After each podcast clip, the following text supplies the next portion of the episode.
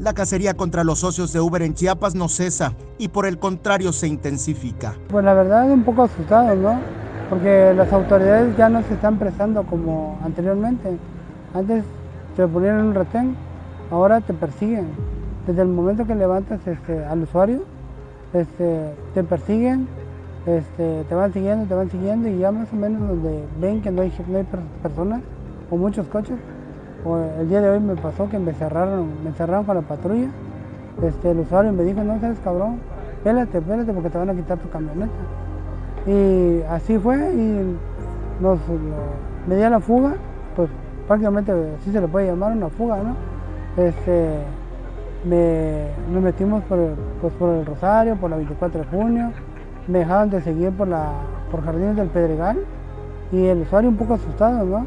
Y también dijo que iba tratar de levantar un reporte con algún noticiero, porque este, pues ya así a eso, a eso, este, a ese tipo de asuntos ya es más peligroso. Nos sentimos tristes, nos sentimos perseguidos, nos tratan como delincuentes.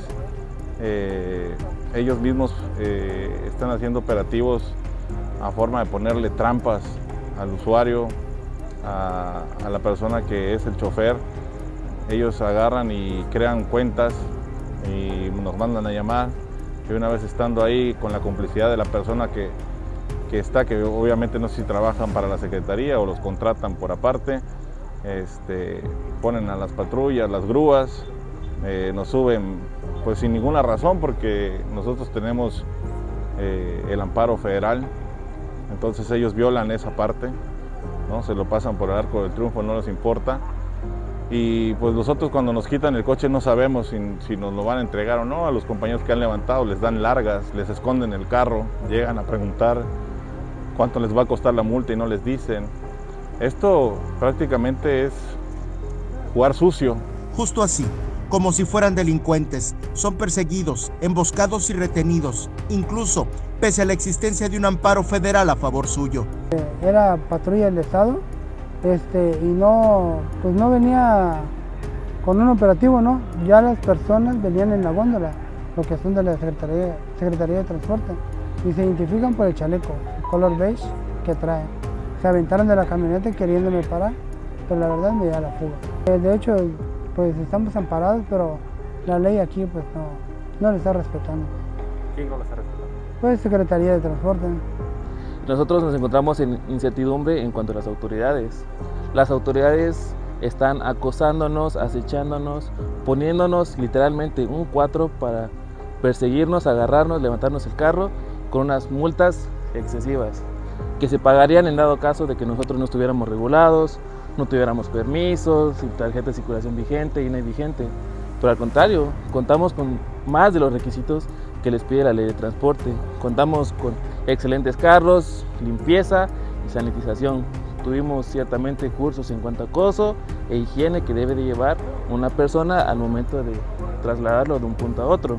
Por si fuera poco, aunque han buscado el diálogo y la conciliación con la Secretaría de Movilidad y Transportes, les ha sido negado. Pues los están eh, coartando su derecho que legalmente tienen, de acuerdo a un amparo constitucional en el que les permite a ellos eh, prestar ese servicio de manera oportuna, legal y, bastante bueno. ¿eh? Es arbitrario porque está infringiendo el amparo, hay un amparo, es una resolución de, un juez federal en el que la justicia precisamente federal ampara y protege a estos eh, transportistas del sistema Uber y pues desde luego que sí es, de alguna manera arbitrario. ¿Quién está protegiendo al secretario? Al que ni siquiera hemos podido contactar, porque lo vamos a buscar y nos dicen que no está, o que, o que no nos puede recibir, o que está muy ocupado. Y la situación, pues para nosotros es denigrante y preocupante. Tenemos miedo porque son, como puedes ver, más de 100 familias, somos más de 100 conductores, entonces son más de 100 familias, échale pluma, las que dependen de esto. Muchos nos quedamos sin trabajo en la pandemia y Uber nos vino prácticamente a rescatar y hemos en las primeras semanas hemos sacado bastante dinero y en el cual pues a nosotros nos ha servido para nuestra familia, para mantener el coche, para sacar la gasolina, para comer y que el secretario esté actuando de esta manera de verdad no se vale. Los socios de Uber también han desmentido a Aquiles Espinosa García, evidenciando el sesgo hacia los servicios de transporte privado.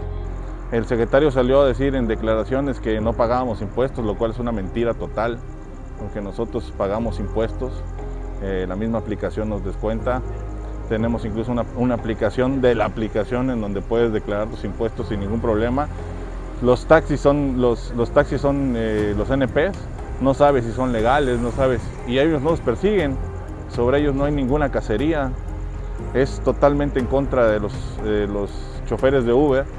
Cuando nosotros sí estamos regulados, cuando Uber no nos deja circular si no tenemos tarjeta de circulación, si no este, tenemos el carro en buen estado, si no tenemos la seguridad, tú puedes ver las unidades, todas cuentan con bolsa de aire, no son surus, no son...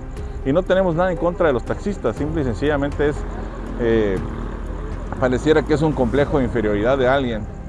Por lo anterior, invitan a los taxistas convencionales a dejar las concesiones y unirse a la plataforma que les generará mayores ganancias y menos abusos. Incluso para ellos sería bueno que sacaran su propio coche, se metieran a Uber y dejaran de estar dando cuotas y que el que verdadero dueño de la concesión se ponga a chambear su taxi, porque tú sabes y la gente lo sabe que hay muchos que son dueños de 20 placas y nunca en su vida han trabajado en el taxi. Entonces para los choferes también de taxi que se unan al, tema de Uber porque son ganancias que pueden llegar directas a sus familias sin necesidad de estar dando eh, mordidas. ¿no? Con imágenes de Christopher Canter, Eric Ordóñez, Alerta Chiapas.